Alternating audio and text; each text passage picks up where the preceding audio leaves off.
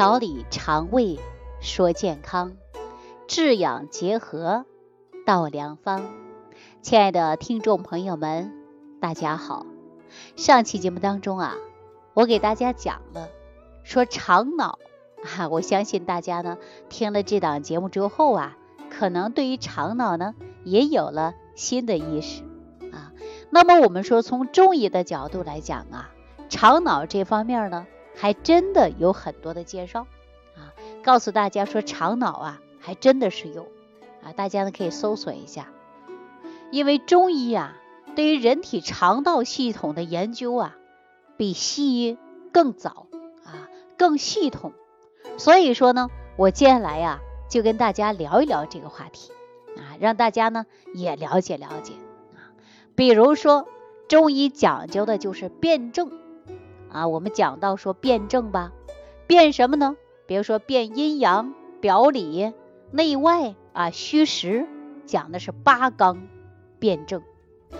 而且我们也讲到的是五脏六腑啊，它都是呢相互的有联系的。所以说中医认为啊，五脏六腑它是呢阴阳互换的啊。我们讲到的肠道呢，它就属于六腑。啊，肺呢寓于五脏，所以说肠啊与肺呢它是相互表里的。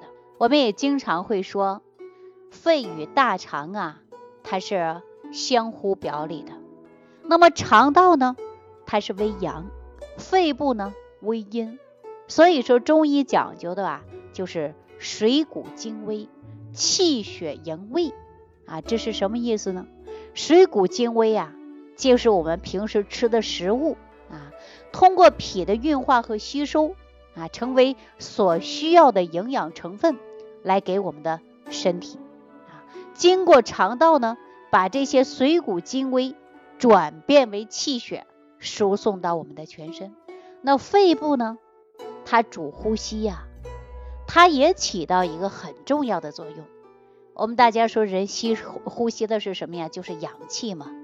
那把身体的浊气呀，它能往外排，再把新鲜的空气呢纳入我们的体内啊，这恰好呢与肠道啊排出废物垃圾、吸收营养的物质呢，它是异曲同工之妙。所以，我们说肺与肠道啊，它是相互表里的。那么说到气血呢，我们不得不提到一个人的七情啊，我们经常说情绪。那么七情啊，在中医讲这七种情绪过度，那么都会导致我们身体出现各种各样的症状。比如说过喜就会伤心啊，导致人呢心脏出问题。比如说过怒就会伤肝啊。那么我们说过忧呢就会伤脾，对吧？那五脏六腑啊，它都会受伤害。所以说直接表现的就是气血不足、气血衰弱。那么接下来我们说肠道啊，它啊跟我们人体出现的七情啊，它也是有关的。所以说七情失常，气血不足，津液也不足啊，那肠道和肺部呢也容易受伤啊。所以我以往的节目当中啊，也跟大家讲到的是七情六欲啊，实际呢七情啊，它也是跟脾胃也是有关的。那接下来呢？我们看一下李东垣啊，在《脾胃论》当中呢，也有类似这样的阐述。比如说烦怒啊、悲思恐啊等等，它都损害于元气啊。五志七情过急，都会影响到气血的运行。所以说呢，它会妨碍脾胃的阴阳升降，造成气血失调啊。所以说，我们哪一种情绪太过呀，它都会伤及于身体呀。所以我们一定要保持的就是良好的情绪。临床所见，不仅仅思则伤脾，那么七情过重，它都会伤害一个人的身体啊。所以说，一个人情绪不佳啊，它会导致啊脾胃功能下降啊，升清降浊能力下降了。那有的人食欲不振吧，胃胀痛吧，啊，大便失调吧，比如说便秘的、腹泻的啊都有吧。说到这儿呢，我们就想到李东垣的一个案例啊，是什么案例呢？我来跟大家说一说啊。说有一个张先生啊，说这个小伙子呀，因为犯了事儿被毒打一顿。哎，这一天呢，呃，这个张先生啊，一时之下想不通，就憋了一口气，结果憋着憋着呀，就憋出病来了啊。他会感觉到啊，胃胀，吃不下去饭，整个人变得消瘦。一点力气都没有啊，没办法了，自己呢下不了床，于是请大夫给他治。大夫看了之后啊，说是邪气入侵啊，毒火攻心，给他开点药让他煎服。刚开始呢，病情啊是有一些好转了，可是呢，没过多久，这病情啊反而加重了。这时候家人特别特别着急啊，不知道怎么办了啊，说怎么办呢？赶紧去找李东元吧。这李东元看到这小张啊，一给他诊治，发现呐，这小伙子确实是毒火攻心了。说白了就是挨了一顿打，气不顺。大家说气不顺呐，你还有心吃饭吗？对吧？你吃不下去饭啊，时而久之呢，就会出现呢气血不调了啊。经常的不吃饭，就会导致脾胃功能比较弱。所以说李东垣呢，就他开个方子。开什么方子啊？就是放宽心哈，不要怒啊，不要生气。其实我们仔细想一想啊，说人呐，生活在这个世界上，哪有那些一帆风顺的呀？哪有没有吃过苦的呀？哪有一个人说一辈子就没有受过气呢？是不是啊？我们又能把这些事啊都想明白了啊，就不会自己折磨自己。对不对？我们大家想一想，遇到任何事儿啊，都不要去纠结，啊，也不要去想，过了呢就过去了，啊，想多了还伤害自己的身体，何必呢？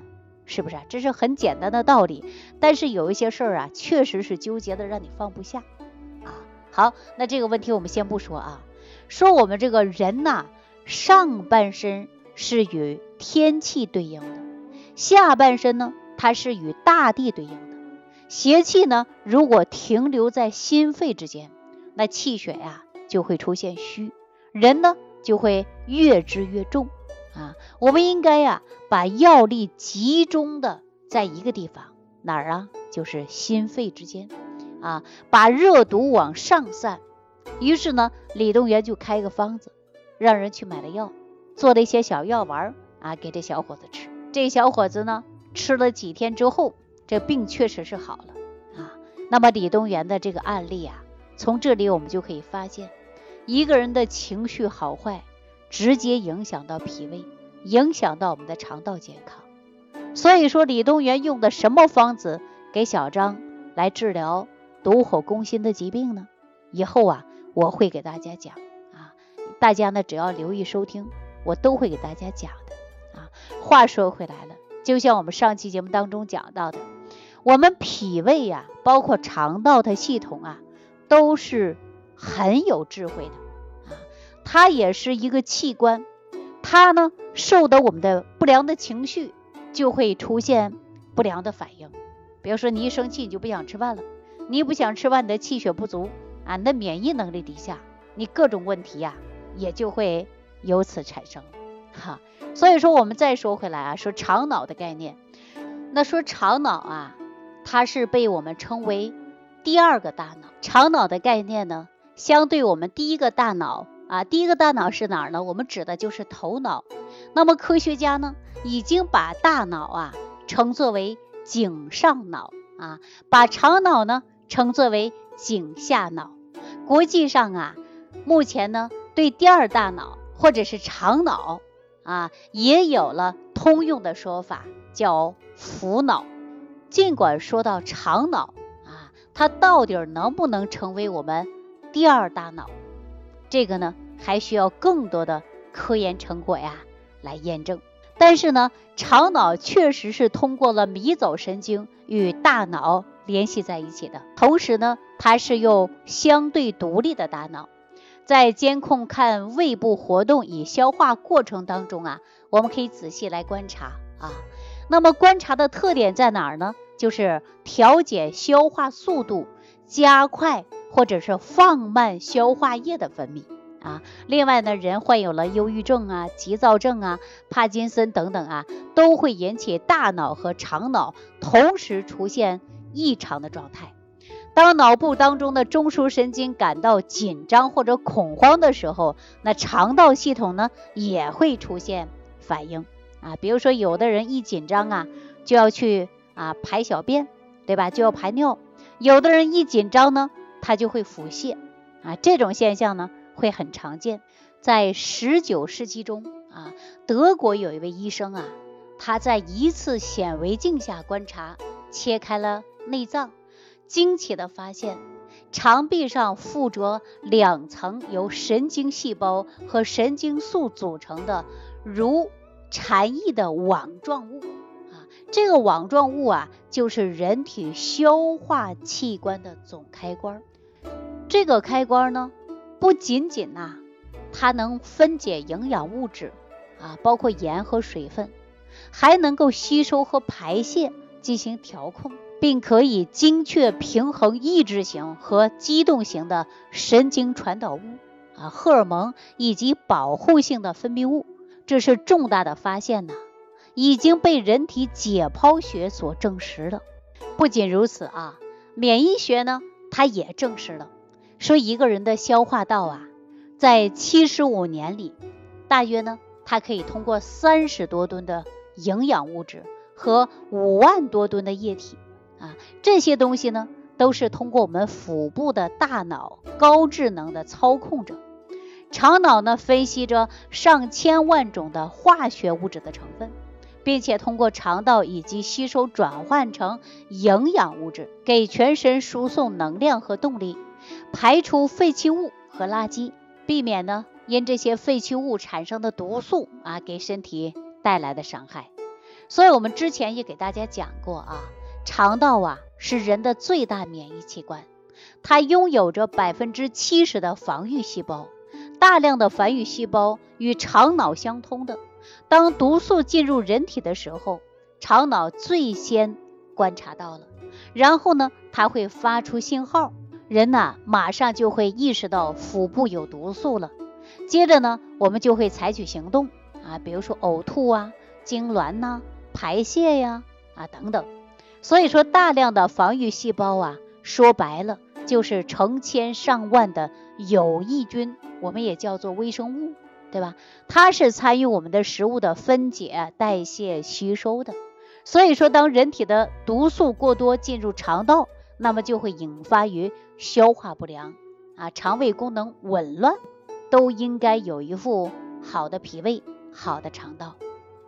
那我们说人体的健康，脾胃要正常，肠道充分吸收营养，那么人的大脑反应才敏捷呀，代谢才会快呀。所以，我们千万不要忽略肠道内的菌群呐。啊，肠道内的菌群数量多，那么人的免疫能力也就强了。那通过这样的讲解，大家知道了吧？为什么脾胃虚弱以后，人的记忆都开始减退的呢？哈，是不是啊？所以说我们不能忽略肠道，也不能忽略我们肠脑啊。那人体当中的肠道功能紊乱、菌群失调，就会给我们带来一系列的影响。那么在节目当中呢，我经常提醒大家要补充体内的益生菌，不要破坏肠道内的菌群平衡。好了，那万病之源说脾胃呢，就给大家讲到这儿了啊！感谢朋友的收听，我们下期节目当中继续跟大家聊万病之源说脾胃。不求面对面，只愿心贴心。感恩李老师的爱心无私分享。听众朋友，如果本节目对您有帮助，请点击屏幕右上角转发分享给更多人，让爱心传递，使更多人受益。如想直接联系李老师，请点击屏幕下方的小黄条或者下拉页面，找到主播简介，添加公众号“李老师服务中心”，即可获得李老师食疗营养团队的专业帮助。听众朋友，本次节目的分享到这里就结束了，感谢您的收听。